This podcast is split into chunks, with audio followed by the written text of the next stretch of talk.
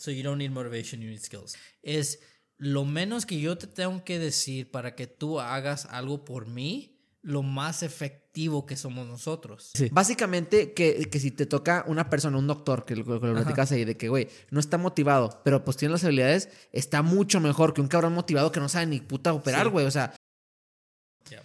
¿consideras que ir a la universidad en 2024 es necesario? Ah, por ciertas carreras, sí. ¿Cómo cuáles? Ah, no quieres un doctor que sea creativo, you know what I mean? ¿Un doctor, ingeniero o abogado? ¿Considerarías que esos son, esas tres importantes? Ah, La gente, más o menos, ¿a qué edad debería salirse de sus papás? pues para mí es cuando hay tanta frustración que ya no puedes más. Entonces, el problema es que creo que muchas personas no se frustran lo suficiente para hacer el cambio. Entonces dicen, oh, pues, you know, odio vivir con mis papás, pero al mismo tiempo tengo un trabajo que me paga como ocho bolas a la hora y me gusta trabajar en Subway porque no me dice nada, ¿verdad?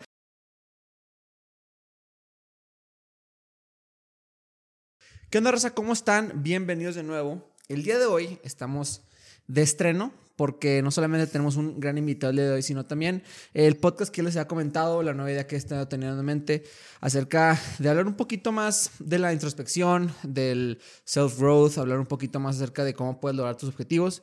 Todavía no tiene un nombre oficial el podcast, pero poco a poco lo vamos a ir adquiriendo y si tienen alguna sugerencia, no olviden dejarla aquí abajo en los comentarios.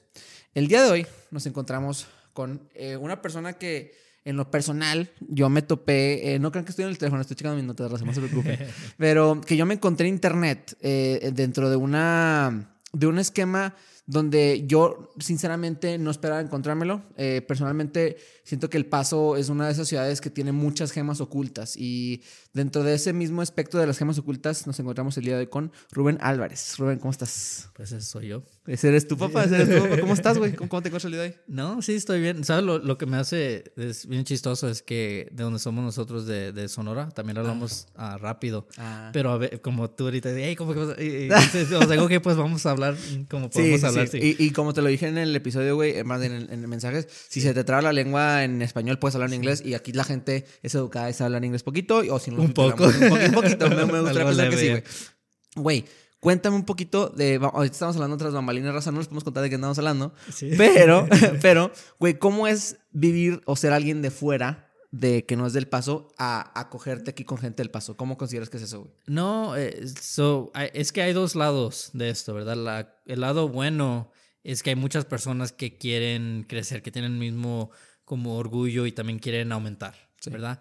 Pero lo que casi te, te jalas el pelo, lo que, lo que dices, no, no, no mames, es que muchas personas como que ya tienen su éxito o tienen sus grupos y te, te ignoran, te puchan como al lado. Estaba diciendo, yo nunca he sentido esto en otros lugares, como eh, viví en California, ¿verdad? Y sentí el racismo una vez contra, contra gringos, güeros, ¿verdad?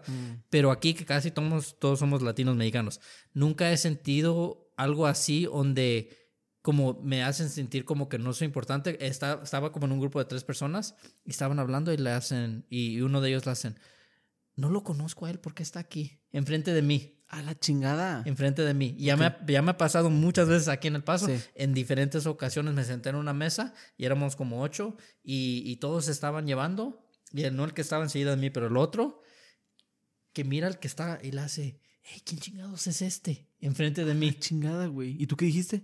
Y yo nomás aquí, ah, ok, pues me vale madre. Sí, I mean? claro. Pero, pero está raro que, que aquí entre mexicanos y latinos como que Sí. nos creemos más que los demás. y no- eh, ya está, está en California. Me pasó con un, un gringo una vez, un güero. Pero nunca más. Ok. Y aquí que, que, que es como ¿Te ha pasado gente, más? Me ha pasado más Qué veces. curioso. Y aparte, vienes de Orange County, que es, no es una zona tan, pues, tan rara para o ajena a la gente. Y en general, como tú dices, el paso, que es de que, güey, dices, papi, todos nos vemos igual, güey. Todos tenemos, todos tenemos el nopal aquí, sudamos mezcal, o sea, olemos a maseca, o sea, neta, somos todos latinos, güey, o de Colombia, de Venezuela, lo que sea. Se hace muy extraño. Fíjate que tengo una teoría extraña de eso porque es que normalmente uno ve Chihuahua, Coahuila y Nuevo León como los estados más poderosos o importantes del norte. Sí. Y ahí predomina mucho el clasismo, güey. Sí. O sea, es mucho clasismo. Por lo tanto, nosotros, que eventualmente, pues también te, me- te pasa a ti mientras, mientras fuiste avanzando en como dirías, en la escala social del paso, estamos con gente más mamona, güey, que normalmente vienen de estas ciudades, de Chihuahua, de Monterrey, de, de- de Torreón, de lo que sea, y como son bien clasistas en sus ranchos, güey, piensan que aquí se debe de llevar igual. Yeah. Pero aquí no entienden que un cabrón que trabaja y que le mete mucho empeño, que no se apellida de abolengo, o sea, no tienes que ser un Slim, no tienes que ser un Villarreal para que te vaya bien. Aquí el que trabaja le va bien. Y eso como que no les gusta. Yeah. Pero lo chistoso de allá de California es que no, no importa de dónde eres, de México, de ahí puedes ser de, de, de Baja, allí no puedes Mazatlán, Sí. de Tijuana, no importa. Cuando llegas a, a California te dan una camisa que dice Cactus Face, ¿verdad? Porque les vale ver todo eso de ahí. No, no, no importa que, que si eres de, de clase alta allá, te, te tratan como mexicano. ¿Crees que eso afecta mucho al, al latino en Estados Unidos, güey? O sea, que, Oh, que yeah. los mismos latinos nos van empujando a no ser tan grandes. No, creo que, te digo, nomás lo he visto aquí. Ah, aquí nada más. Porque en, en California, en Orange County especialmente, porque hay como San Diego, San Diego es más como relajado y LA allá es, es, es ciudad, eso nada importa, pero en Orange County hay mucho dinero. Sí. Entonces, entonces ahí lo, lo que le dije, fui con un amigo una vez y, y fuimos a, a un club y él estaba todo, todo como acelerado y le hace, ay, muchachas bonitas. I was like, la cosa buena, muchas muchachas bonitas. Es la cosa buena. La cosa mala, les importas verga. Claro, güey, You know? claro. Si no tienes dinero o tienes que estar como enseguida de ellas y una tiene que estar como bailando ya y luego como que, que te sigue la corriente, pero si no, no. Entonces, cuando estás allá, tienes que tratar mucho más para que alguien te, te vea, donde aquí muchos te pueden ver, pero luego tienen esa como actitud, y está raro. Totalmente. oh, y aparte, también algo en California que me he dado cuenta, el cloud. O sea, es, es Oh, cuántos yeah. seguidores tienes, cuánto dinero tienes, qué tan importante y relevante eres con la gente. Ujú. Que en cambio aquí, güey, como tú dices, a lo Soy de, soy de Sí, Chihuahua. soy de Chihuahua, soy de Parral, compadre. ¿Qué te voy a decir, güey? O sea, de que, pues no mames. Entonces, pues sí, en general. Pero a ver, a ver, güey. Un tema que me gustaría empezar platicando contigo. ¿Qué tan importante es salirte de tu zona de confort en ese aspecto? O sea, en cuestión de salirte no solamente de, de tu, de tu ciudad, güey, sino te saliste de tu estado a un estado que es literalmente polo opuesto a, a California, que es Texas. Sí. ¿Cómo, es, ¿Cómo consideras eso, güey? Pues es, sí, es, es lo mismo como en trabajos, ¿verdad? Si, si tú estás en un trabajo y llegas como a, a 100 mil por año, ¿verdad? Y 100,000 dólares al año. 100 mil dólares al año. Y sabes que es lo máximo que puedes llegar. ¿Te quedas en el trabajo o le sigues encontrando trabajo para seguirle más, verdad? Entonces, muchas de las personas no se quedarán en el mismo trabajo porque dicen, pues, pues, si puedo ahorrar más y llegué a lo máximo y tengo como 25 años, mejor me voy a otro lugar. Pero es así igual cuando estás en como your comfort zone, ¿verdad? Donde, donde te sientes muy seguro. Um, algún punto llegas a donde ya conoces a todos, todos te conocen a ti, tus amigos que tienes son los mismos de, de 20 años, entonces, ¿qué nuevo hay que aprender? ¿Qué nuevo hay, hay que tener experiencias? Ya, ya todo lo conoces, entonces muchas personas prefieren quedarse eh, pues en su rancho, ¿verdad? Tu rancho puede ser en California No, si claro, quieres ser, you know? claro, sí, pero, para pero Los Ángeles, ahí son de, ahí son de todos, van de fiesta todas las mi- pues, conoce a todas las mismas personas, hacen las mismas cosas y todos tienen el mismo trabajo y todos se quejan del mismo trabajo. Claro, So, entonces, a algún punto tienes que decir, pues, ¿qué más hay? Y um, en, en lo que yo aprendí de los que son bien exitosos es como, ¿conoces a Carlos Reyes? Claro. El que también se pone como, Sí, sí, sí. ¿verdad? Ah, él dijo que eh, creo que era en México, estaba tratando de hacer su nombre. Y le dijeron, a la ver, no te, te- no, te, no te queremos ver. Eres muy, eres muy chistoso, te vistes muy raro. Y creo que era, no me acuerdo si era en, en Argentina, Argentina o Venezuela, que, que vio que tenía más ah, personas que le estaban viendo su contenido y se movió para allá. Y creció su nombre y luego regresó a México. Claro. Entonces, muchas de las veces hasta donde tú estás, en, en tu rancho, las personas que tú dices, voy a hacer un nombre para mí, y empiezas a poner algo como un podcast, así, ¿verdad? O empiezas a hacer contenido y dicen, no, no, pues este es el que ya conocemos por, por años, es el mismo que se emborrachó con nosotros, Sí, el sí, que se meó los pantalones, y no. Y, y, ya, y, y entonces ellos no, no les importas, pero cuando te vas a otro lugar, puedes ver que muchas personas sí les importa lo que estás haciendo, entonces a ellos son los que tienes que tratar de impresionar y seguir dándoles para que así puedas crecer. Lo que Totalmente, totalmente. Y aparte, el hecho de la perspectiva, como tú lo dices, es, es importantísimo el hecho de entender, ok, a lo mejor para mí crecer en Estados Unidos puede ser bien diferente a crecer en México. Sin embargo, si tu objetivo, como es el caso de este güey, es crecer en México e irte a un paso a la derecha, que es irte a Venezuela o irte a otros lados, puede ser muy beneficioso, güey. En ese caso, ¿tú crees que la gente más o menos a qué edad debería salirse casa a sus papás? ¿A qué edad debería? Porque aquí en Estados Unidos es muy común que a los 18. Pero en México tú sabes que no, güey. en México es como que no, sabes que hasta los 30 que me corran. ¿Cuándo crees que sería lo correcto?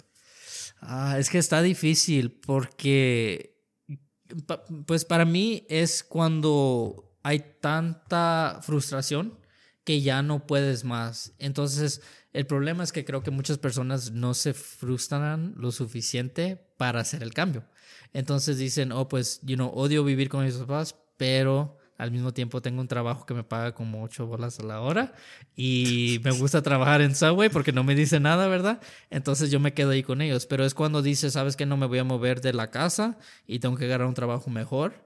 Entonces ya es cuando digo, oh, pues ese trabajo no me está dando nada, entonces tengo que irme a otro trabajo y ese trabajo tampoco, tengo que a lo mejor agarrar dos trabajos, pero muchas personas no, no, no sienten, ¿cómo se dice? Pain. ¿verdad? Dolor, o sea, como, que, o la urgencia de, de, salir adelante, como que porque yo estoy totalmente de acuerdo contigo. Muchas veces hay una frase que dice que uno corre igual de rápido a, lo cual te persigue el perro que te está, que te está oh, tratando de morder. O sea, si no te están tratando de morder el perro, o sea, llámese, no, no quieres pagar renta, no quieres ponerte, eh, no ponerte mejor ropa, no quieres comprarte un mejor carro, pues realmente tu trabajo que te pagan 9 dólares la hora puede ser suficiente. Sin embargo, alguien que a lo mejor quiere salir adelante, que no significa que esa sea la manera correcta, güey. Nada más que muchas veces tú quieres decir, pues nos pasó a morros, güey, a todos de que, ah, me quiero comprar el nuevo Mario Nintendo. O sea, no sé, el nuevo videojuego o el Call of Duty, lo que sea.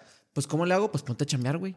O sea, en esa cuestión, güey, tú ves que los nuevos papás a lo mejor ya están siendo un poco más como tranquilos con sus hijos, güey, porque ya ves que, que, no, quieren que se vayan, ajá. Pero, güey, en esa cuestión, por ejemplo, tú teniendo, tú siendo padre, lo que sea, tú quisieras que todo esto que le das a tus hijos, güey, se los dieras así como que de, en a silver platter, o sea, como que en una bandeja de plata, para que ellos no batallen, o tú vas a ser, o eres papás como de que, ¿sabes qué? Te chingas porque yo me chingué. No, yo, yo soy como entre el medio, porque yo, yo, yo estoy trabajando para que les pueda dar a todos, ¿verdad?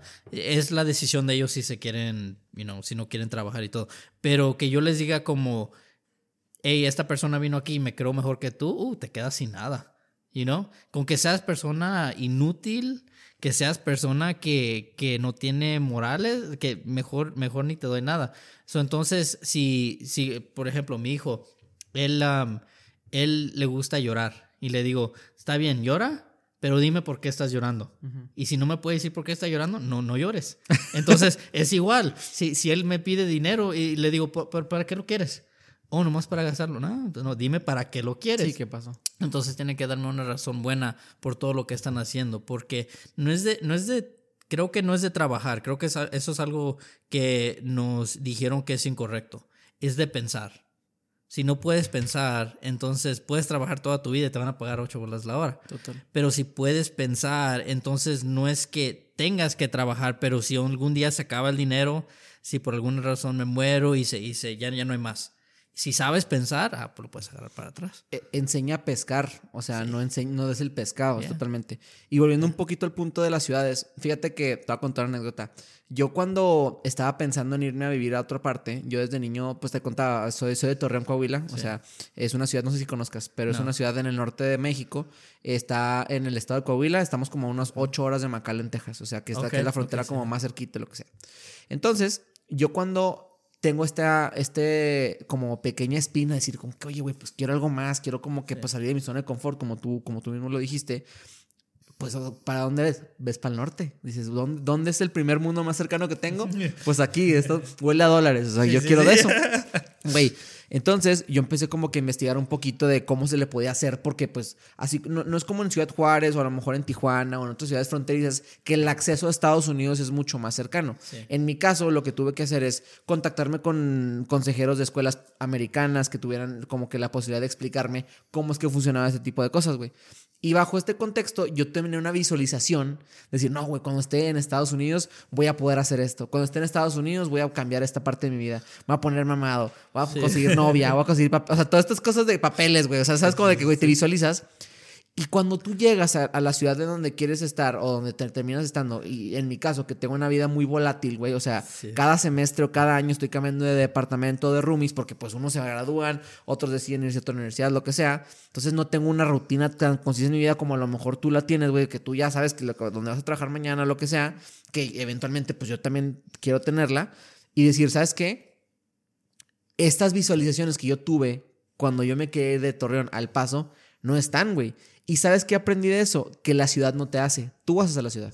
Sí. O sea, como tú lo dijiste, güey, de que ir a una ciudad y empezar un podcast. Sí. Es, ahora eres el güey del podcast. Tú tienes que ir a decidir qué vas a hacer con esa nueva identidad que tienes, güey. Lo que me liberaba mucho era decir, güey, yo, llegaba de Torreón aquí y tú ahorita piensas, o sea, soy Federico Morado, pero puede ser que no me llame Federico Morado, güey. Tú no sabes. ¿Tú cómo vas a saber? O sea, pues yo no me conoces desde niño. Eh, eso me da mucha libertad de decir qué chingón, o sea, y pero es cierto, ¿no? O sea, ¿o qué opinas de que tú no haces a la ciudad? La ciudad no te hace, tú haces a la ciudad. No, sí, yo tampoco no soy Rubén Álvarez, tú no sabes. Tú no sabes, güey. No, no, no, no, que no, sabes que tiene una máscara este güey. No, no, mi mamá me mata si le digo eso.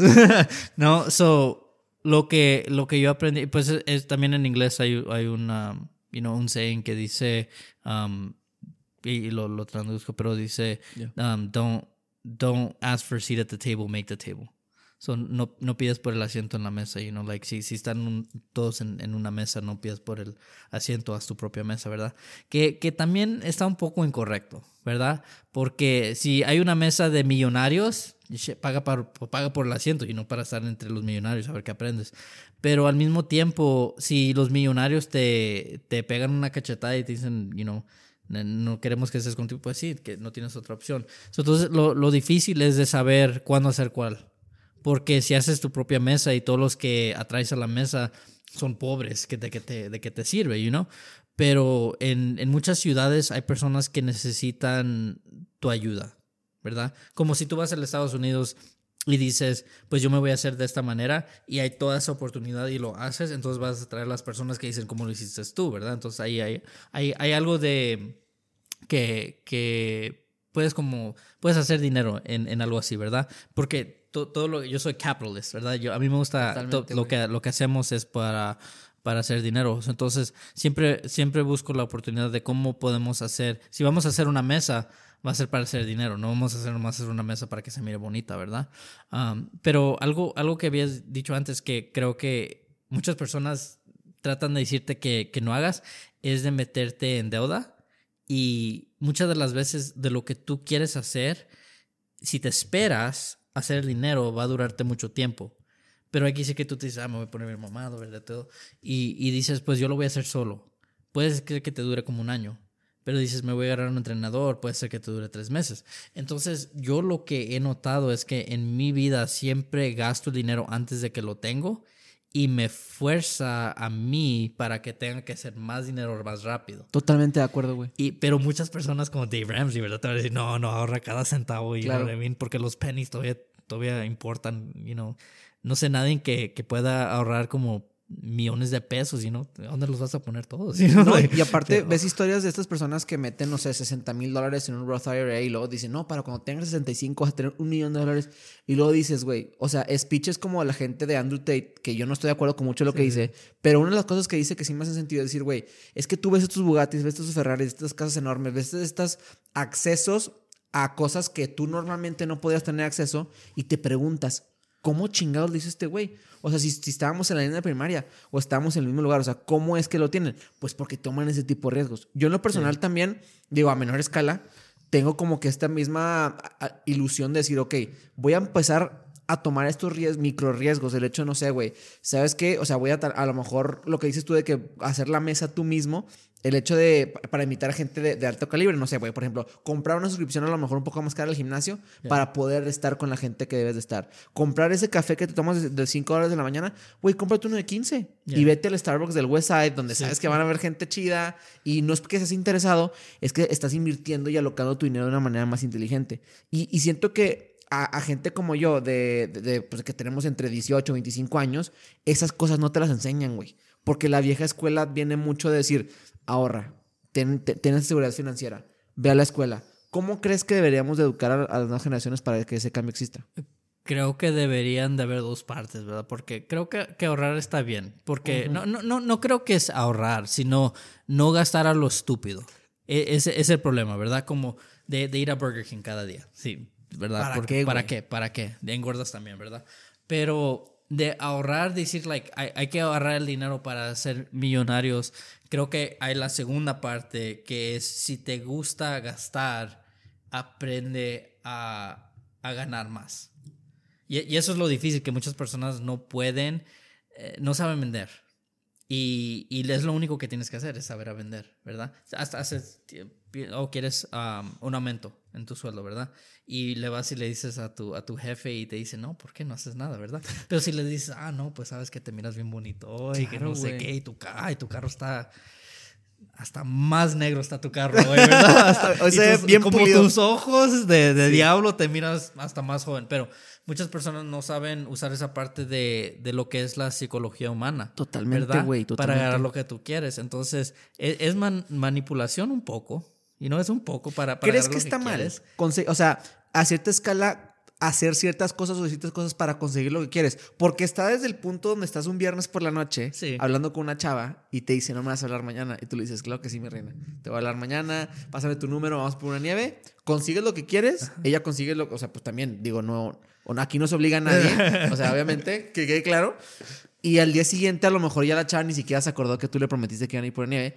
A, de eso, a decir, ¿sabes qué? Eh, yo sé que podemos entrar VIP tickets al concierto de Bad Bunny. Déjame, déjame, le tiro rollo a la, a la, a la morra de la cadena. Entonces tú llegas y le dices que, oye, qué padres tenis, oye, cuéntame, no sé qué. Y en eso pasan tus compas de atrás y ya chingaste. ¿Eso está mal, güey? ¿Consideras que la psicología humana? No, eh, eh, so, eh, esto es el problema. El problema es que como humanos nos gustan que nos traten de una manera exacta. En- Ok. entonces, Exacta. ¿Cómo que exacta? Porque hay que decir que, que yo estoy de mal humor. ¿Cómo quiero yo ser tratado para que me saquen del mal humor? Pues con un beso, Sí, ¿verdad? Con, una muchacha bonita, Sí. con, con mi comida favorita. Entonces, si eso es lo que yo prefiero, ¿por qué me vas a traer? Hay que decir que, que no quiero una cerveza ahorita. ¿Por qué me vas a traer una cerveza? Siendo de mal humor. Pues estoy de mal humor. ¿Por qué me vas a decir, oh, sabes que hay que ir a, hay que ir a caminar si quiero ir en, en mi coche? So, so, muchas de las veces no es que sea manipulación, sino de saber cómo usar lo que le gusta a la persona. Que, que es, yo, yo no decido lo que te gusta a ti, pero yo puedo saber lo que tú prefieres para que tú hagas lo que yo quiero. Entonces ganamos casi los dos. Y sabes que también, Rubén, es lo que pienso, que a veces la gente no sabe lo que quiere. O sea, muchas veces no saben lo que quiere específicamente y se lo tienes que mostrar en la cara. Y dentro, a, a lo mejor como muchas industrias que han empezado así, o sea, tú no sabías que McDonald's iba, más bien, tú no sabías que tú querías que te dieran tu hamburguesa rápido. No, no lo pensabas en la cabeza. Tú no sabías que no querías pedir un taxi en la calle. Tú decías, voy a, pe-", o sea, dices, ah, un Uber, qué chingón, pero tú no sabías eso. Y aquí, en una escala micro, a lo mejor tú dices de que, güey, a lo mejor está emputada esta persona porque X o Y, pero yo creo que su pelo se le ve chingón, entonces déjame le digo y a lo mejor se le mejora. Pero, pero todo lo que de lo que hablaste y de lo que hablamos está cen- centrado en lo que nosotros queremos como humanos, ¿verdad? So, entonces, instant gratification, lo que queremos todo rápido ahorita, ¿verdad? Ah, no, no sabemos que, que queríamos como un Uber más rápido, ¿verdad? No sabemos que queríamos la hamburguesa más rápida, pero lo que sí sabemos es que como humanos odiamos esperar. Entonces, esa, ese principio psicológico lo podemos manipular para que nos haga dinero, ¿verdad? Pero, ¿sí conoces a Ty López? Sí, lo- bueno, el vato lo, lo conozco por sus Oh, YouTube ads. No, él, él, él todo lo que es um, la psicología humana, él, él sí la conoce muy bien, pero dice, si, si estás, ah, si estamos agarrando un café y entra una muchacha guapa, bellísima, ¿verdad? Y nos quedamos así como hablando, hablando y Sí, sí, de que. nos sí, sí, cállate, quedamos, déjame. Se nos olvidó Obvio. todo. Hay una cosa que nos va a hacer que nos olvidemos de la muchacha. ¿Sabes qué es? No, ¿qué pasa otra? Un supercar. Un Lamborghini, un Ferrari, Ok. ah, un McLaren, ¿verdad? Y hasta si nos dicen, hey, ah, ¿quién, quiere, ¿quién quiere manejarlo ahorita? Uh, se nos olvidó que estaba ahí, nos fuimos ya, ¿verdad? Totalmente. ¿Por qué? Porque desde niños hemos querido esos carros. Antes de que queríamos muchachas y todo eso, es algo que nos, nos estaba centrado en nuestra psicología humana, hasta en una parte que muchas personas antes de querer todo lo que quieren es lo que quieres de niño. So, entonces, no importa que el sexo sea lo que muchas personas quieren si puedes agarrar cosas que ellos querían antes de lo que tú piensas. So, um, cosas como comida. Hay que decir que la misma muchacha entra y no hemos comido y estamos de malas. ¿Nos importa? Nos traen la hamburguesa y te Y- enfocas y en tu es hamburguesa. Lo único. O sea, entonces, Claro. hay, hay muchas de esas cosas que puede ser manipulación, pero al mismo, vez, like, al, al mismo tiempo, nosotros casi somos muy estúpidos como humanos para decir no he dormido, prefiero dormir que lo que me estás ofreciendo ahorita. Totalmente, güey, es un gran punto. Nada más que, a ver, ahora, en una escala más como que más grande, ¿por qué chingados los vatos somos tan mensos en mandar a la chingada todas las oportunidades laborales, de amigos y tal, por una morra? ¿Por qué pasa eso? Porque queremos reproducir. O sea, a- a- a- porque también viene en tu DNA, en tu cognición, ¿no? Yes. So, entonces, a la manera más alta. Y también, esto es, ah, pues perdona a todos los que no, pero Bueno, ¿qué, qué tanto tiempo pasa entre poder tener sexo una vez a la otra vez? Claro. Entonces, es como supply and demand, ¿verdad? Si, si, hay- si hay mucho de una cosa, no la quieres, pero si hay poca de una cosa. So, si, si muchos de estos hombres no están you know, teniendo relaciones tanto tiempo, entonces muy rápido van a querer Sí. otra vez. Y no, so, entonces. No, y aparte tiene que ver mucho que en general tú cuando ves estas, estas nuevas generaciones que cada vez tienen menos sexo, güey, cada vez se reproducen menos, cada vez están más puñetas, te asusta, güey. O sea, dices Sí. que qué pedo, que este va a ser el profesor de mi hijo, que este va a ser el próximo policía. O sea, ¿te, te sabes el concepto de los incels? Yeah.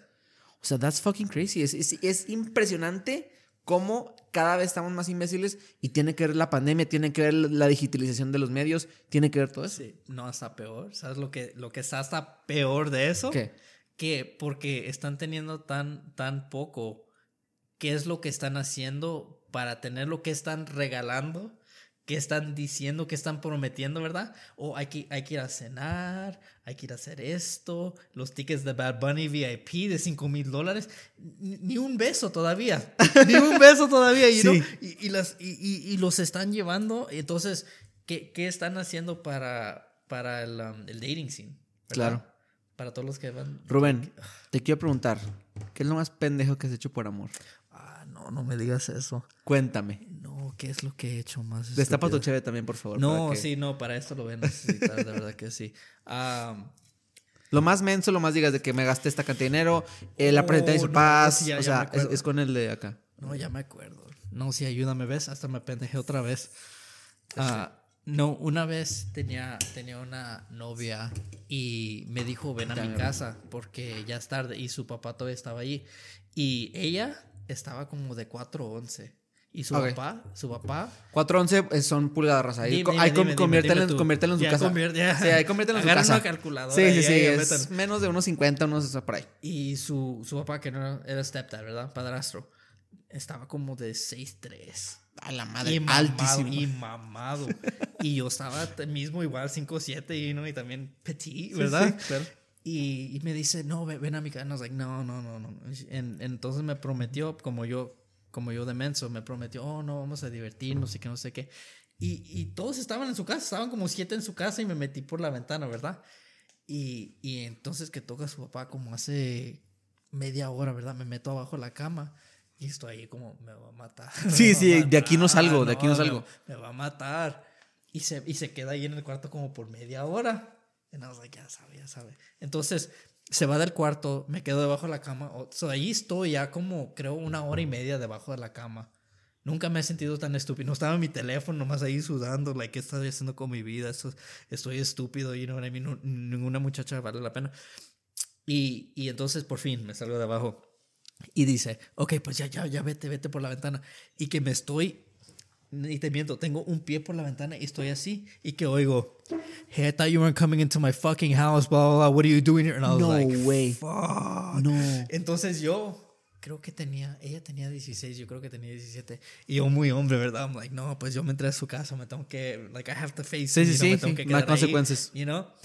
Y, y que entro por la ventana, he's like, he's like, stay there, I'm coming fucking down, y que no sé qué, and- y venía con un bat. dude. No es cierto, Rubén, no es cierto. No, no estoy jugando contigo, venía con un bat, y su mamá de ella like me quería un poco, you know, and she's like, no, blah, blah, blah. She's like, she's like, you're fucking stupid. Le está diciendo, estás estúpido, que no sé qué. And she's like, Ruben, get the fuck out of here, vete de aquí. Sí, Dude, salte. Está, es like, yo pensaba que era como una movie de una mafia o algo así. She's like, she's like, he's gonna beat the fuck out of you, like, blah, blah. Dude, me fui y, and like, yo no, no estaba ahí ya de, de, like, oh, no, eh, I was like, ah, y me fui corriendo.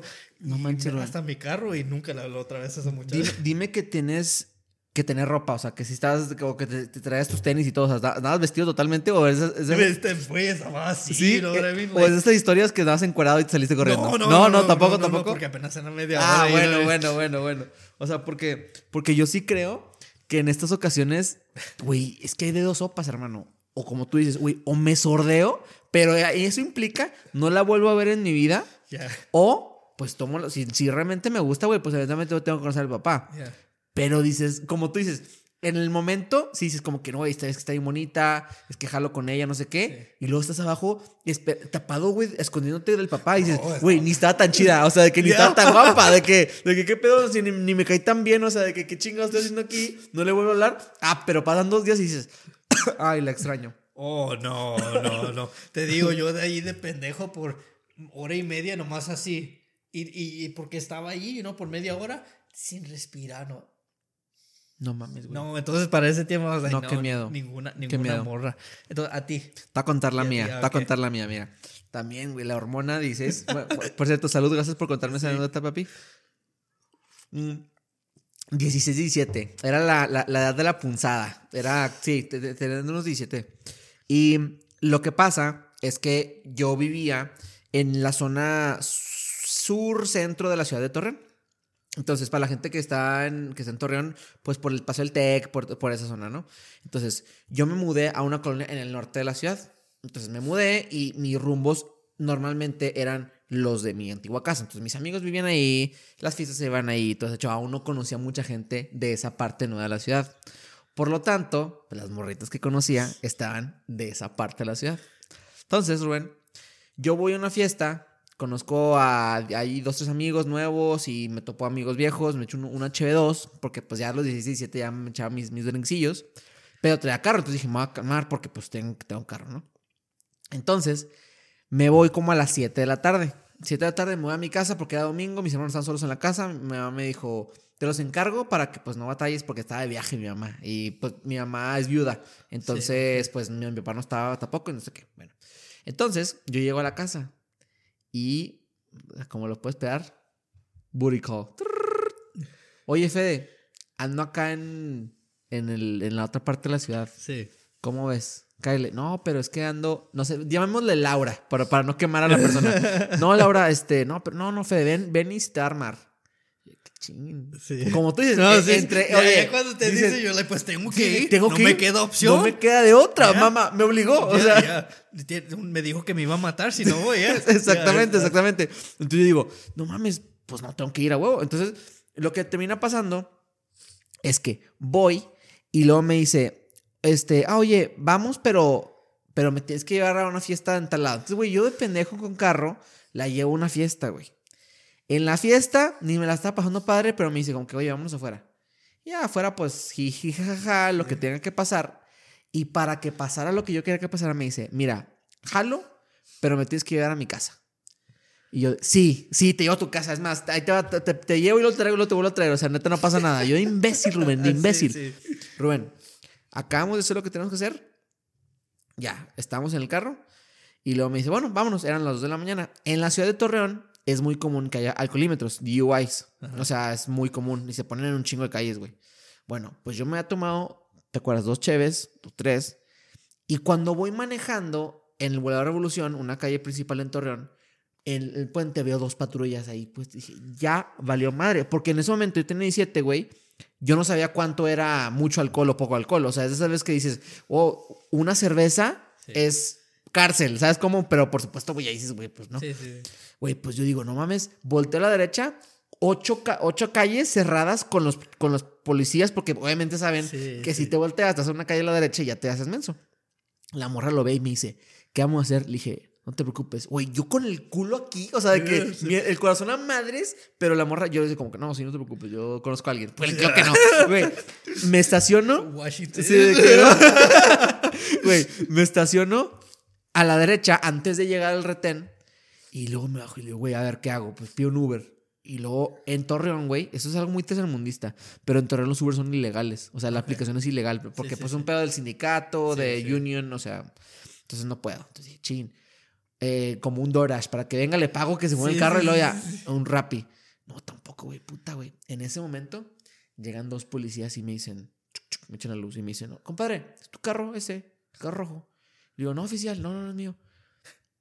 Y voltear y no hay nadie, güey, en la calle, no hay nada. O sea, era el único carro en toda la calle, güey, de que, compadre, compadre, es tuyo el carro. Me dice, Sí. digo, no, güey, no es mío.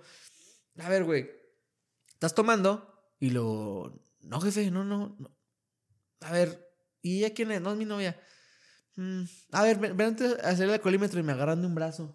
Y luego yo les digo de que, no, no, no, no sé qué. Rubén, me agarran entre dos, metían al suelo, güey. Recordemos que esto es por una morra, güey. O sea, esto es por un buricol nada más. Me tiran al suelo, güey. Me ponen una esposa. Yo le marco a mi mamá y le digo, mamá, me están esposando. Y luego me dice, como que, güey, neta, te la bañaste. Te dije que no saliera, no sé qué. Yo, esposado, voy caminando hacia el carro de policías con el corazón así, tú, tú, tú, tú, tú, tú, y te ponen el, el, Ajá, el- pues, el- el alcoholímetro. Entonces, que soplo y te explican el rango, ¿no? De que no, mira, punto uno, punto no sé qué es tanto de multa y luego de ahí en adelante ya es bote. Entonces yo no sabía, güey, cuánto había tomado, cuánto Ya. era. Empezó la maquinita, tu, tu, tu, pum, salgo, el límite era punto uno tres, yo tenía 1.2. Apenas, güey, para seguir manejando. Sí, sí. Güey, el alcohol se me bajó obviamente así el susto, güey. Entonces, de que me dicen, ves, si hubieras dicho la verdad, te hubiéramos dejado ir. Entonces yo le dije, como que no, güey. O sea, yo sé perfectamente que si hubiera dicho la verdad, me hubieras, madera- me hubieras madreado y me hubieras escondido en mi carro. Así es como son en México. Entonces, al final, güey, después de eso volteo. Ahí dónde está la morra. Ni idea, güey. No la volví a ver, carnal. O sea, no la volví a ver hasta la fecha. Saludos si estás viendo esto. O sea, no sé dónde está, güey. O sea, de que no la he vuelto a ver. Y luego reflexionas y le conté a mi mamá, obviamente, ya en la noche hablé con ella y todo, y me dice, ¿qué andas haciendo? Le dije, no, pues andaba con una amiga. Me dice, ¿cómo estás pendejo? Y, güey, y sí, güey, o sea, neta, por un booty call, por una llamada de Kyle, y, y todavía no sabes si me iba a armar o no, fui, güey, y pasé Yeah. por esa experiencia, güey. Pues aunque sea, se armó. Ah, pero se armó, sea, salud por sea, eso, salud por eso, salud por sí, eso. pero sí. Pero no mames, güey, neta. Se me hace bien curioso que estas experiencias no lo van a tener nuestros, nuestros hijos, nuestros- porque a lo mejor van a estar más mencillos en esa instancia. Oh, no, sí, de verdad que En sí. esa instancia.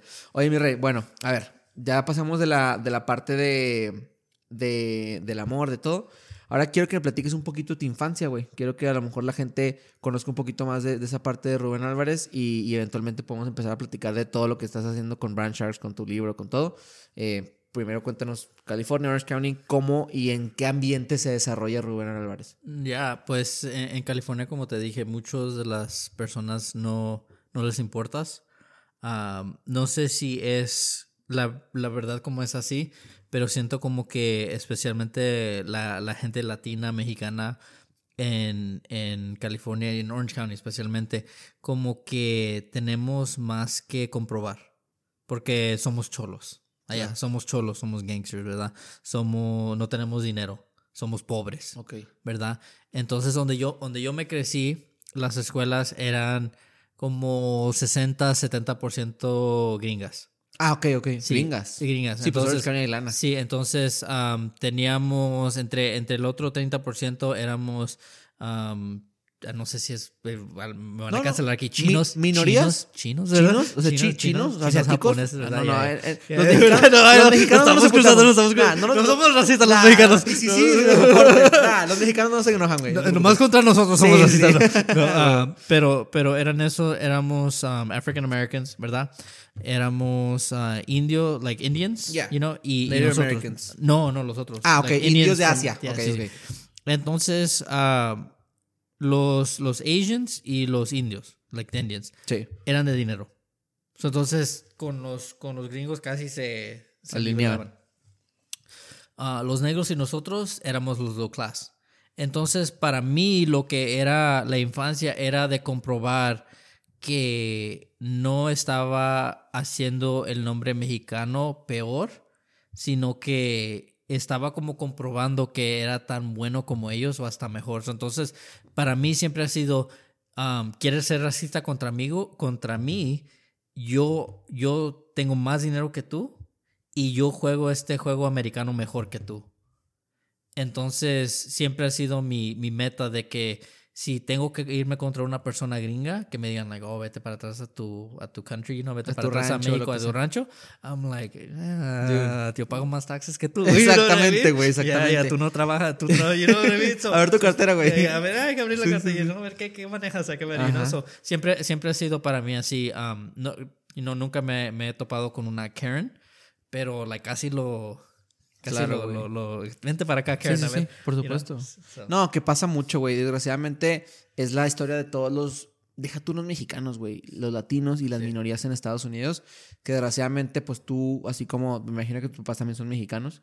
Eh, mis papás, pues también, güey. Y a mí me toca ser first gen de venirme a ser la primera persona que vengo a Estados Unidos buscando un sueño americano. Realmente, pues yo soy mexicano totalmente. O sea, yo no tengo como que estas facilidades de ser residente ni ciudadano. Sin embargo, pues la estoy buscando y, y eso no me hace ni mejor ni peor que nadie. Pero claro que tengo que probar mejor, güey. Porque, yeah. porque aparte de, en tu caso, que tú dices de que, güey, al Chile pasaba mucho que, no sé, güey, yo tenía que, tú tenías que demostrarte el el ser mejor o el ser igual, yo tengo que también demostrarlo porque eso es lo que yo le voy a hablar al gobierno americano para que me den una visa de trabajo o para que eventualmente mi esposa me dé la residencia. ¿Sí me entiendes? Como ese tipo de cosas. Sí. Y decir, yo tengo que ser igual, no, mejor, güey, que Sí. counterparts, que mis contrapartes americanos. ¿Por qué? Porque aparte que me crearon una familia chingona, que en tu caso, güey, estás aquí, por, no, no sé si tu papá, tu mamá, tus primos, lo que sea, pero tu pasado te llevó a ser quien eres hoy en día y eso es muy chingón para ti. No, pues siempre lo pienso también como, nunca, nunca lo pensé de, de mi abuela, siempre lo pensé de mi mamá, pero mi mamá dijo que cuando llegó aquí estaba um, picking grapes, you know? Sí, sí, En- en- recogiendo uvas. Ajá, ya. Y, y estaba ahí en California y dice que um, estaban cascabeles ahí, estaban las, like, siempre agarraba y a ver las arañas negras, you know, las black widows están, están todas ahí en, en California. Entonces pienso, like, no, no puedo agarrar una A en matemática, you know? No, no puedo vender a esta persona, you know, ellas estaban recogiendo las Es uvas. un you gran know, punto, like- güey, o sea- like, eh, para, para que no podamos, you know, like, no podamos trabajar en Subway por 40 horas porque, oh, no, qué mamón. Estás you know, cansado. oh, que esto está bien mamón, me están, me están trabajando bien duro, you know, y, y, y pensamos, ah, y luego, eh, um, mi abuela, ah, mi, mi abuelo la, la abusaba, ¿verdad? Y no como, como, Sí, sí. you know, es lo, lo mexicano, ¿verdad? Totalmente. De machismo. Sí, sí, sí. Y tuvo 14 niños. wow. I know, yeah. Y ¿Cómo la del dejas lado de mi papá son 12. Wow, Oh, familia yeah, numerosa, muchos Oh. tíos y tías. Yeah. Pero, you know, para aguantar todo eso, para mandar a sus hijos sin saber qué, qué les iba a pasar a los Estados Unidos y para que nosotros nos quejemos de, de la escuela o que, you know, como te está diciendo que, que el carro se me cayó, you know, de, de la suspensión del Mercedes. Y hasta un amigo me dijo, like, pues estás bien. Y antes a mí me valía verga, como cuando, cuando algo te pasa mal, ¿verdad? Y te dicen, oh, pues, pues nada te pasó, estás bien. Like, vete a la verga que estoy, you know, estresado. Totalmente. No, pero la verdad que sí, muchas las veces nos pasa algo y, y estamos tan como estresados como, like, oh, me, me llegó un bill de 6 mil dólares. Pero la verdad que sí estás bien porque, man, si te hubieran quebrado las piernas o te llega un bill de 6 Claro, mil dólares, ¿cuál prefieres, know? Exactamente, es que pone en perspectiva todo eso, güey, exactamente. No, pues muchas felicidades. Oye, pues a la raza, vamos a tomar una pausa comercial en lo que cambiamos la pila de la cámara, pero se viene la segunda parte de este gran episodio. Ok, perfecto, raza. Volvimos de una pequeña interrupción y un, en una pausa técnica. Rubén, en esta segunda parte del podcast me gustaría que nos platicaras un poquito de a qué te dedicas, güey. Cómo es que tú has llegado a estar en plataformas como TEDx, que has dado conferencias, que estás en, en- en diferentes podcasts. Cuéntame un poquito de, tu, de cómo llegas eh, a tu parte profesional de lo que te dedicas y de ahí en adelante podemos desarrollar una conversación, güey. Cuéntame un poquito tu, la parte profesional. Pues lo, lo, lo chistoso es que si quieres una respuesta como al libro, ¿verdad? Que dicen como, like, abres el libro Ya, y ahí está ya la está. respuesta, ¿verdad? Es, tengo una compañía, hacemos marketing, hacemos branding, ¿verdad? Lo Sí. que es marca, marca, Claro. marca profesional, ah, para compañía y para, para personas individuales. Ah, pero la verdad de lo e- e- es más ni es difícil sino que no es como lo que personas quieren escuchar es que si tú quieres lo, lo que quieres en la vida lo vas a pagar o vas a conocer a alguien entonces mucho de lo que he logrado es porque conocí a personas y porque no tenía la meta de vender un chingo, sino tenía la meta de conocer a muchas personas un tiempo. Mi, mi meta antes era quiero conocer a muchas personas lo más rápido que pueda. Entonces, al conocer a, a estas personas me llegaron las oportunidades a por poner contenido. Lo, lo chistoso es que si, si miro para atrás seis meses antes de que agarrara ah, la, la aplicación de TEDx, ¿verdad? Era porque estaba poniendo contenido. Por el contenido me encontraron la ciudad de Socorro. Y entonces hice una relación como profesional con, con uno de esos que están ahí. Tenían el, el um, evento de TEDx y estaba con mi vendedor principal, John. Y, Saludos. Sí, hey John. No, John, no. Adiós, ponte a trabajar, güey. No, ponte a trabajar, vende más. Entonces, ah, entonces le, le dije a él, porque tenía, tenía otra, ah, otra plática que tenía que hacer que se llama la Talks y la tenía en, en dos semanas. Y le dije a John, ¿sabes qué? Eh, nos, nos preguntaron la ciudad de Socorro, ¿pueden hacer el marketing para este evento de TEDx?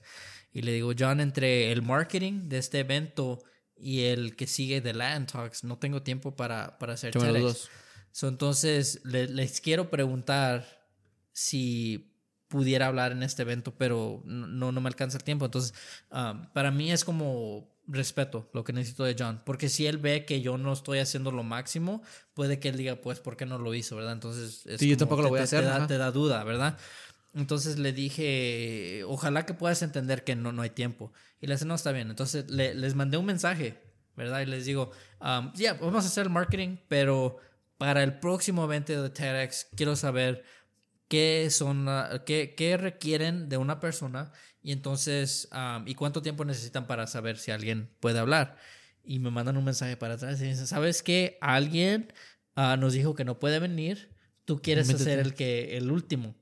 Y faltaban cinco días antes del evento güey. y todavía tenía el otro evento y teníamos que hacer el marketing. Y dicen, "¿Qui- ¿quieres tú ser el último um, Speaker. el speaker orador, verdad? Y les digo, pues a huevo. Claro, güey, Pues a claro. huevo, Sí, claro. y, y antes de decirle a John, le- les dije, yes, I would love to be the speaker, ¿verdad? Sí. Y lo mando y le digo, John, ¿qué crees que pasó? Y le hace, ¿qué pasó? Le, um, voy, a estar, voy a estar en TEDx. Y le hace, hijo de tu madre, ¿no que dijiste que no? Ya sí, cabrón, no mames, qué cagado, güey. Pero son las oportunidades que mejor salen. O sea, las espontáneas, las que no te tocaba y eventualmente lo hiciste. Por que por cierto, le- les vamos a poner aquí el link. Está chingona la plática, güey. O sea, me quedé con muchas cosas. Y hablando específicamente de esa plática, güey, me gustó, me gustó la, la, la parte donde dices.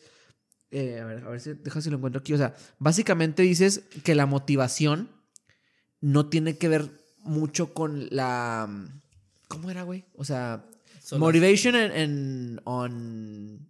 So you don't need motivation, you need skills. Exactamente, sí, sí, O sea, que era, porque no se va a poner en español, güey. O sea, Sí, sí. básicamente que, que si te toca una persona, un doctor, que lo, que lo platicas ahí, de que, güey, no está motivado, pero pues tiene las habilidades, está mucho mejor que un cabrón motivado que no sabe ni puta operar, Sí. güey. O sea, porque pues por mucho que el cabrón que no está motivado va a poder hacer la, la operación. ¿Por qué? Porque es su día a día. Él lo ha hecho mil veces. En cambio, un güey de que, sí, voy a romper y voy a hacerlo bien, no sabes hacerlo, carnal. Sí. Cuenta, de- desarrolla un poquito en esa idea, güey. Pues, pues aprendí un poco más de hasta de eso, porque eh, la, la capacidad que tenemos, ya casi se me fue la palabra, no sé si La capacidad. ah, ah, ya, pues eh, lo, si yo te digo, porque esto, esto es lo que se dice en, en skill y capacidad también, es lo menos que yo te tengo que decir para que tú hagas algo por mí, lo más efectivo que somos nosotros.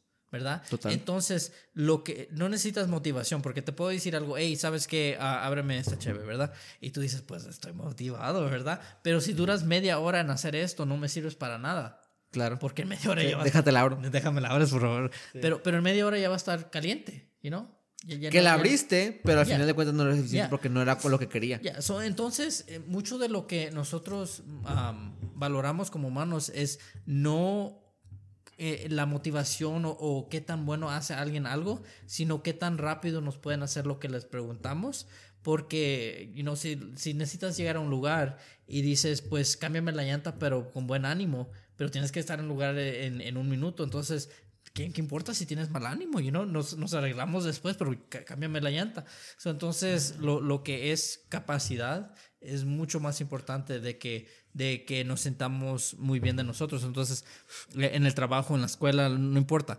Muchas de las veces te despiertas y estás desanimado, estás triste, dices, sabes que mi vida no va a ningún lugar, ¿verdad? Yo hasta lo sentí cuando, cuando mis niños se fueron a California. Yo por unos días me sentí bien aguitado, ¿verdad? Y, y, pero no por más de unas horas, porque cada vez como pasaba como unos 60 minutos y decía, ¿cómo voy a arreglar esto? ¿Qué voy a hacer al respecto? La única manera que arreglas lo que tú quieras hacer es hacer algo. Y lo más efectivamente pues, que lo puedes hacer, eso hay que decir que yo diga, sabes que me tengo que mover a, a, California entre dos a cuatro semanas, ¿verdad? Porque yo necesito una casa allá, necesito moverme allá. ¿Cómo lo voy a hacer?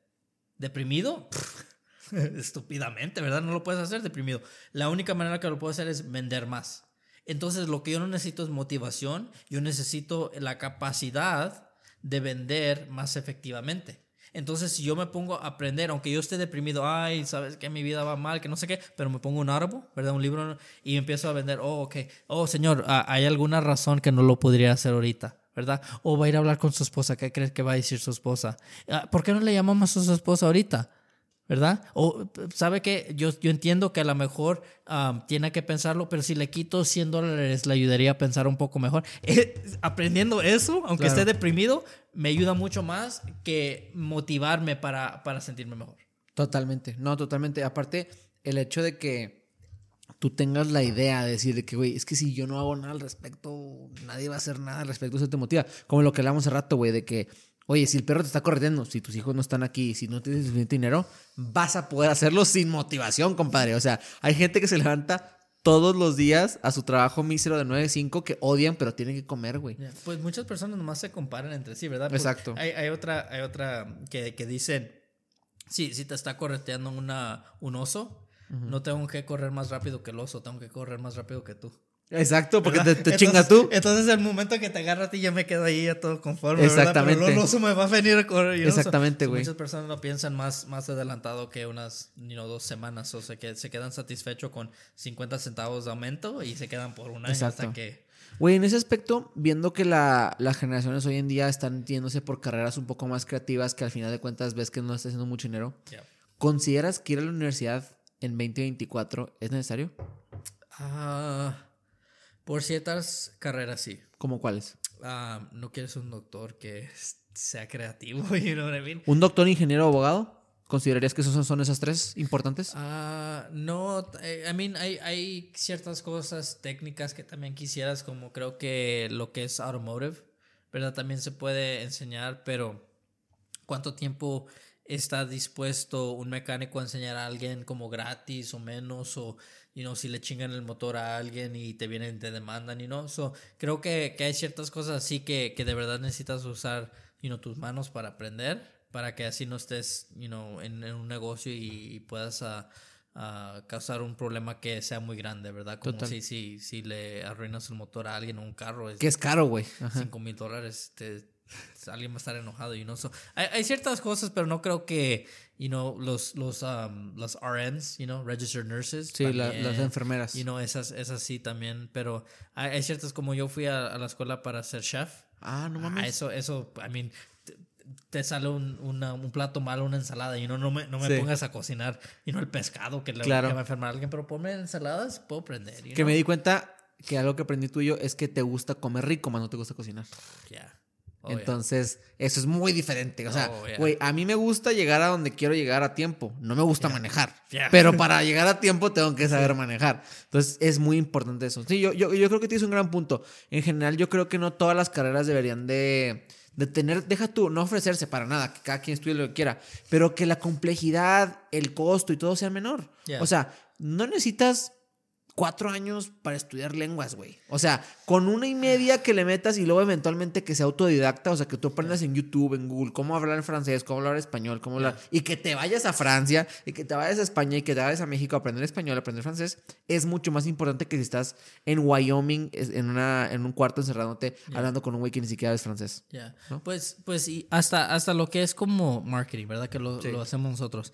Lo que he notado que enseñan en la escuela es los principios de lo que es marketing, pero no te, no te fuerzan o no te ponen en el curriculum que aprendas psicología humana, que básicamente es el único punto de lo que es marketing. De, de, porque el producto es un producto, ¿verdad? Pero hay que decir que el producto es agua, ¿verdad? Hasta me dijeron el otro día, "Ven- vende esta pluma, ¿verdad? Ok, típica. Pero, pero, pero imagínate, si tú, si, si tú no tienes necesidad por la pluma, ¿verdad? ¿Por qué me la vas a comprar? Es como decirme, véndeme este DVD. Pues no, yo no Pues, DVDs. te- ¿Sabes qué? Te lo vendo por un penny. Tú dices, ah, ¿para qué lo necesito, verdad? Entonces, no importa cómo te lo venda, nunca lo vas a comprar. Pero si te digo, ah, en este DVD hay un, hay un porno que no has visto desde que, you know, hace 10 años, Claro. you're like, Give me that, ah, give me that, dame eso. a un dólar, ¿verdad? Sí. So, entonces, eh, ¿qué es lo que estás vendiendo y cómo es que puedes hacer que alguien te lo compre? Si es una pluma, ¿verdad? Y digo, ahorita, ¿tienes una pluma aquí? No. Si escribes tu nombre con una pluma, ahorita te, te, te cocino algo, Ah, ¿verdad? pues, te la compro. 10 dólares. Pues, pues 10 dólares por, por que te compre algo, ¿verdad? Entonces, siempre hay una manera de vender, pero no es que siempre las personas lo necesitan. Ahí es donde viene la, la manipulación, ¿verdad? Que dicen que le puedes vender um, el hielo a, un esquimo. Claro. ¿Verdad? Entonces, ¿para qué lo necesitan? No necesitan hielo, porque ahí viven entre el hielo. Pero lo puedes hacer, sí, pero eso ya es manipulación. Entonces, eh, muchas veces en, en lo que es el, um, la uni, eh, no te enseñan lo que de verdad necesitas para ser exitoso, en, en lo que es como un lawyer, ¿verdad? Um, a ellos sí les enseñan, estas son las reglas, eso es como ganas, eso es lo que dice esto y esto es lo que está entre las reglas de lo que es la sociedad humana. Pero en lo que es marketing nunca dicen, ¿sabes qué? El, el color amarillo, no, no, ¿cuál es el, el color? Creo que sí es el color amarillo. ¿Que te da más hambre? Sí. Sí.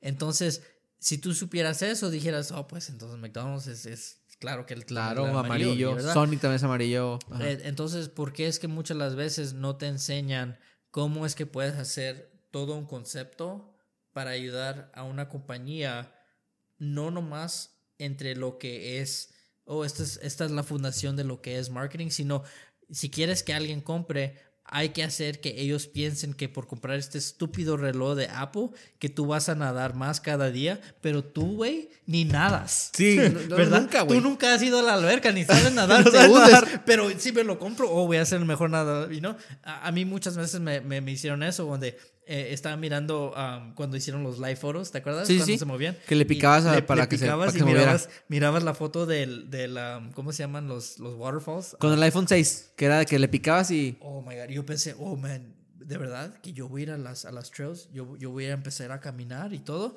y me lo compré y me lo puse y todos los días me ponía el, el, el, el- Apple Watch. iWatch y me, me llevaba mi teléfono al trabajo, al mismo trabajo, nunca hice algo diferente. Pero ahí lo tenía porque me, me, me Claro, convencieron que mi vida iba a estar mejor. Wow. No, es que en general es una ilusión.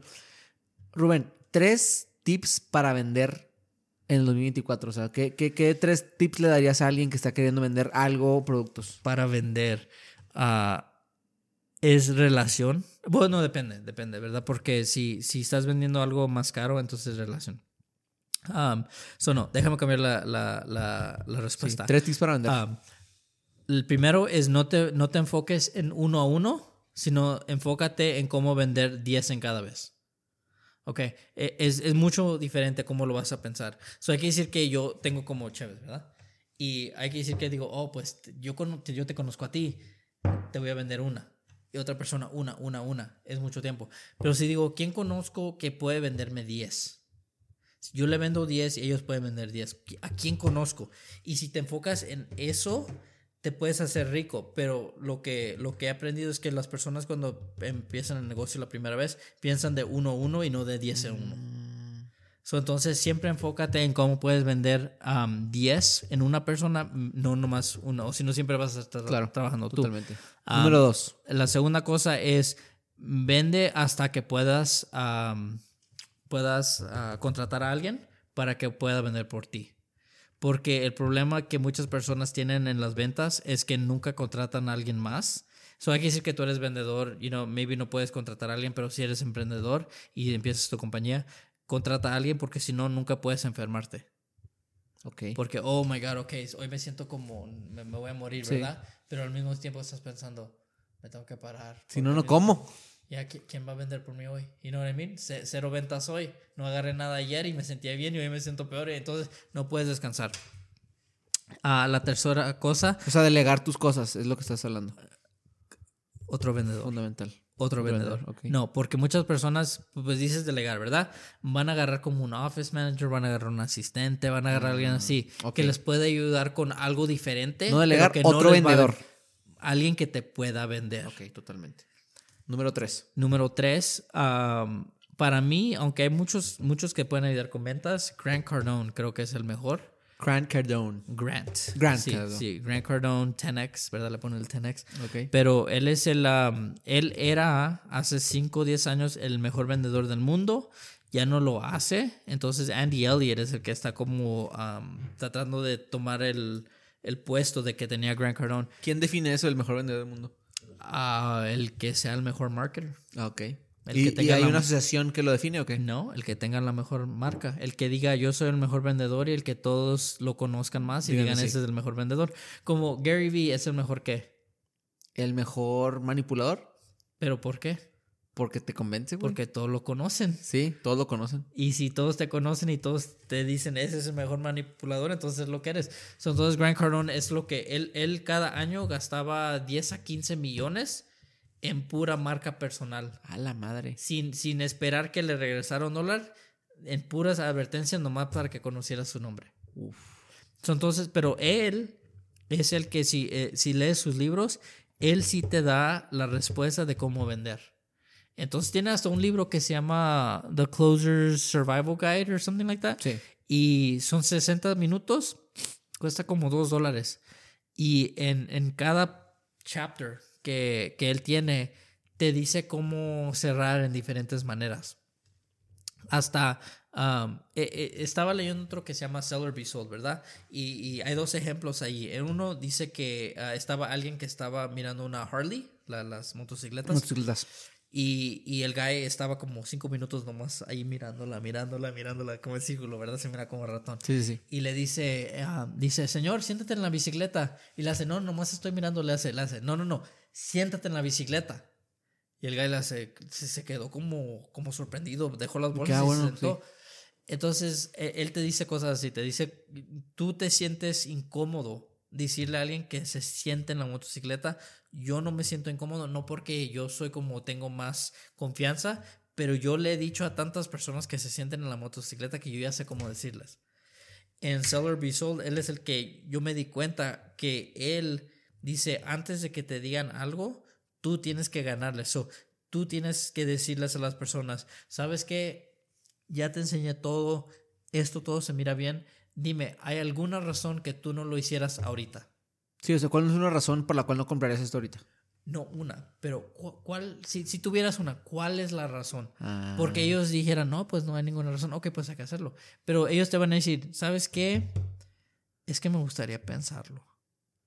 Y le dijeras, no, pues está bien, de- déjalo, piensas, pero para que yo sepa cómo yo no hice bien, como para, para, para que yo tenga feedback, ¿verdad? Sí, sí. Ah, para que yo te pueda servir mejor para la próxima, dime qué, qué es lo que ¿Qué preguntas necesitas tienes? pensar? ¿Qué dudas tienes? ¿Qué es lo que necesitas pensar? Porque, porque de verdad que me gustaría ayudarte hasta mejor para la próxima. Entonces ellos dicen, ah, pues chingado, porque ¿qué te van a decir? Vete a la fregada. No, porque Sí, yo no, te no. quiero ayudar. yo No, yo claro, güey. Ayúdame a, a mí porque yo no te hice Sí, no me compraste mínimo, ayúdame. Entonces eh, es, está difícil.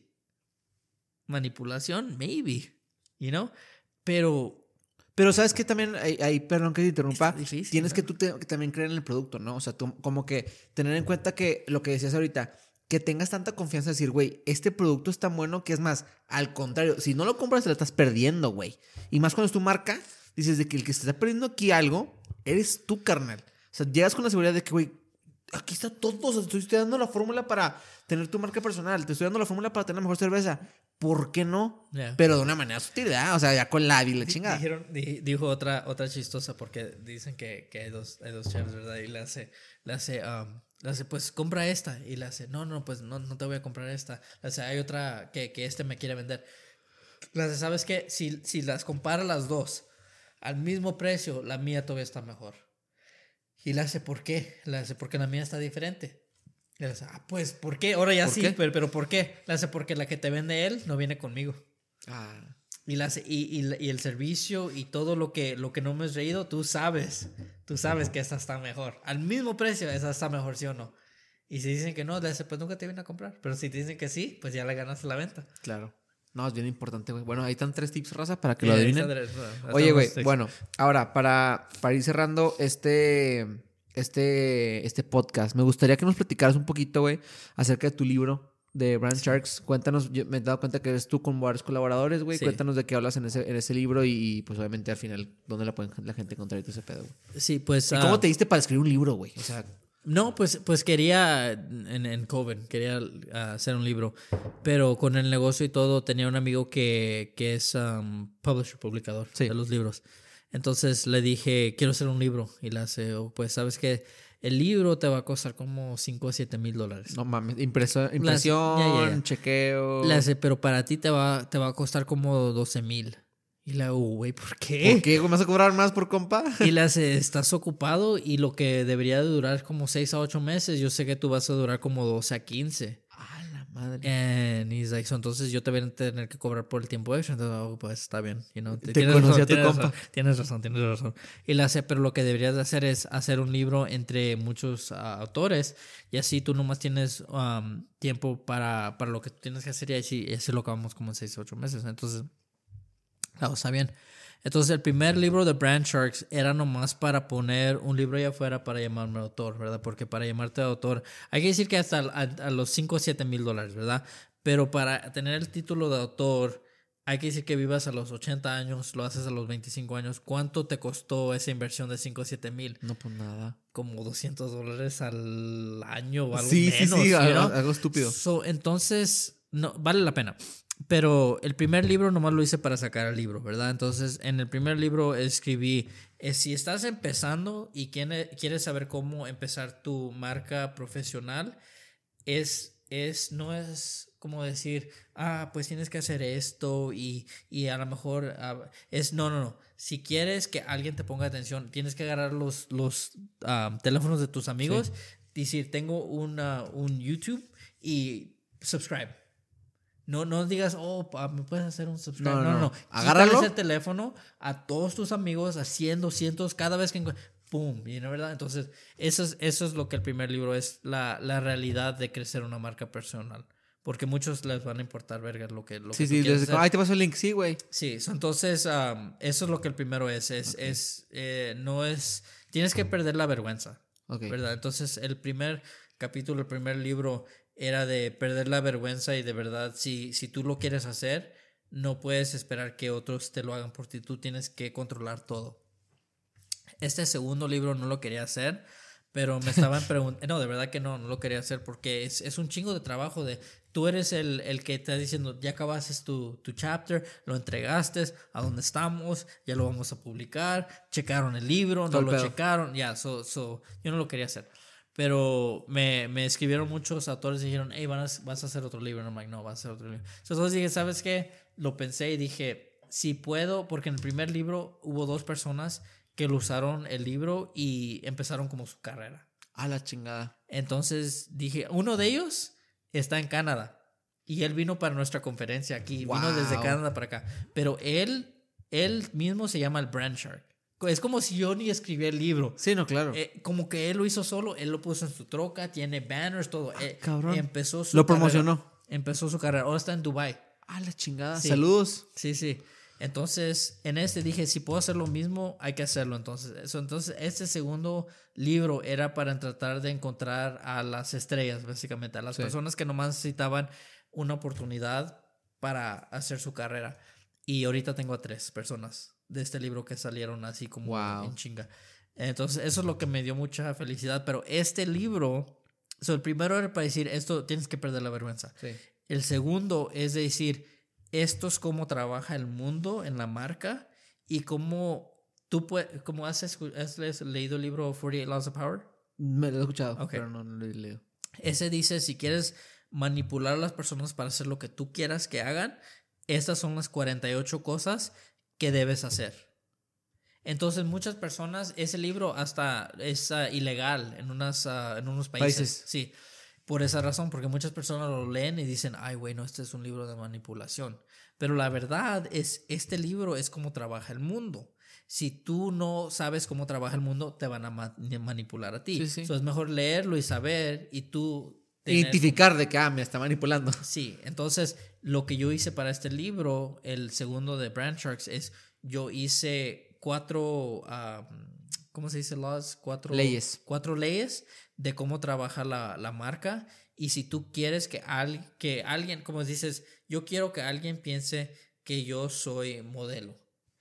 Usa estos cuatro leyes y puedes hacer que alguien piense que tú eres modelo. Ya, ok. Entonces son maneras de literalmente leyes, como no, no leyes de cómo brandear cierto producto, cierta idea. Y, güey, y sa- sa- ¿sabes qué? O sea, cómo hacer que personas piensen piensen, eso. lo Ah, que tú quieres que ellos Ah, piensen. Ya entendí, entendí. Eso se me hace más valioso, güey, a que te digan conceptos de marketing que puedes aprender en YouTube. Que te digan, güey, yo soy mucho más, I'm soccer. O sea, me, me encanta, güey, cuando me dicen, ¿quieres esto? Hazle sí. Eso es lo que más me gusta, güey, porque Yeah. cuando te dicen, no, mira, es que depende. No, güey, a ver. O sea, con algo tan Depende, sencillo ya. como hay una fórmula, güey. Para Sí. todo debe de haber una fórmula. Entonces, Sí. no, qué chingón que lo has hecho, güey. So, como la, la, la primera ley es um, branding is or perception is uh, branding, ¿verdad? So, entonces lo que personas piensan de ti es la realidad de lo que tú eres. Entonces muchas personas tienen un problema con esto porque si yo te dijera, güey, todos piensan que tú eres gay, Sí. pero tú- eh, todo el mundo piensa que tú eres gay, pero you're like, pero yo no soy gay. sí. Entonces, ¿eres gay o no? Pues tú, tú, por tú, no eres gay. Pero todo el mundo Pero piensa si que sí. todos piensan, te van a tratar como que eres, Claro. van a pensar que eres. Entonces, no importa cómo tú pienses, lo que importa es cómo todos piensan que tú eres. Ajá.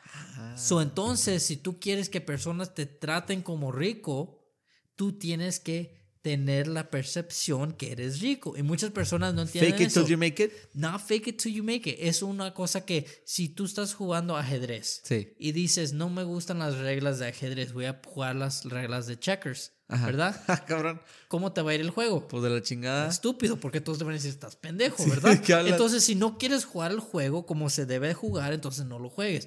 Es, esa es la, rey- la, la principal de, de- de lo que es la marca.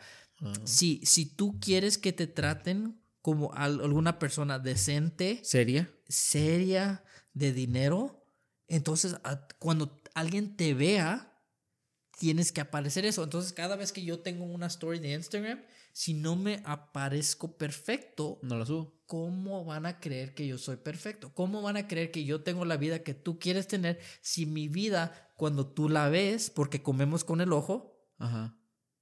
¿Cómo vas a creer si yo me, si, oh, me quito la camisa y estoy todo gordo y todo? Hey, ¿cómo están, familia? Apenas me desperté, que no se queda toda madre, ¿verdad? Y estoy en, en Tijuana, ¿verdad? Con un perro asqueroso atrás de mí, ¿verdad? Ok, ok, ok. ¿Cómo van a creer, oh, no, yo soy rico, que no sé qué? No, no. Entonces, muchas personas dicen, quiero que me traten diferente, pero todo lo que ponemos allá afuera, todo lo que nos están viendo, no refleja lo que queremos para nuestra vida. Ok. Ok. Y en ese caso, me imagino, o sea, digo, lo que dices no es que sea la ley, nada más que, por ejemplo, hay muchos creadores de contenido que reflejan una cotidianidad muy coloquial. O sea, oye, güey, pues yo sí me levanto en las mañanas y yo me grabo con la lagaña aquí, o una morra que sabes que yo me levanto toda despeinada, pero de esa manera te van a tratar. Que en muchas ocasiones pasa como Emma Chamberlain. La tratan como si fuera su mejor amiga, güey. Porque de que, güey, qué chingón, te tratan como tu mejor amiga. Pero cuando se topan a Kim Kardashian, que es una persona que se porta como una persona de élite, de tal, la tratan de una manera diferente. Entonces, nada más la, la, la lección es entender cómo quieres que te perciba la gente y de esa manera portarte tú en redes sociales, básicamente. Pero eso es la manipulación. ¿De qué te digo? Porque si yo pongo ahorita una foto conmigo y con Kim Kardashian en su casa Sí. y no digo nada, ¿qué es la percepción? Este güey es compa de Kim Kardashian. Es compa, cómo se metió ahí, o no hay seguridad, Sí. la foto es una fake, ¿verdad? Y si alguien me... Ahora, ahora esa es la segunda parte. Si alguien me pregunta, ¿estuviste en la casa de Kim Kardashian? Pues a huevo. ¿Y por qué estabas ahí? Me invitaron. Hay que decir que me invitaron, tomé dos segundos con ella y, y nunca la vi por, la, por el resto de la noche. ¿Y son amigos? A huevo, ¿verdad? Claro. Entonces, ¿qué es lo que están pensando? Que sabes que es parte del grupo de que generación. parte porque, porque es tan importante y me voy, y nomás te doy eso y me voy.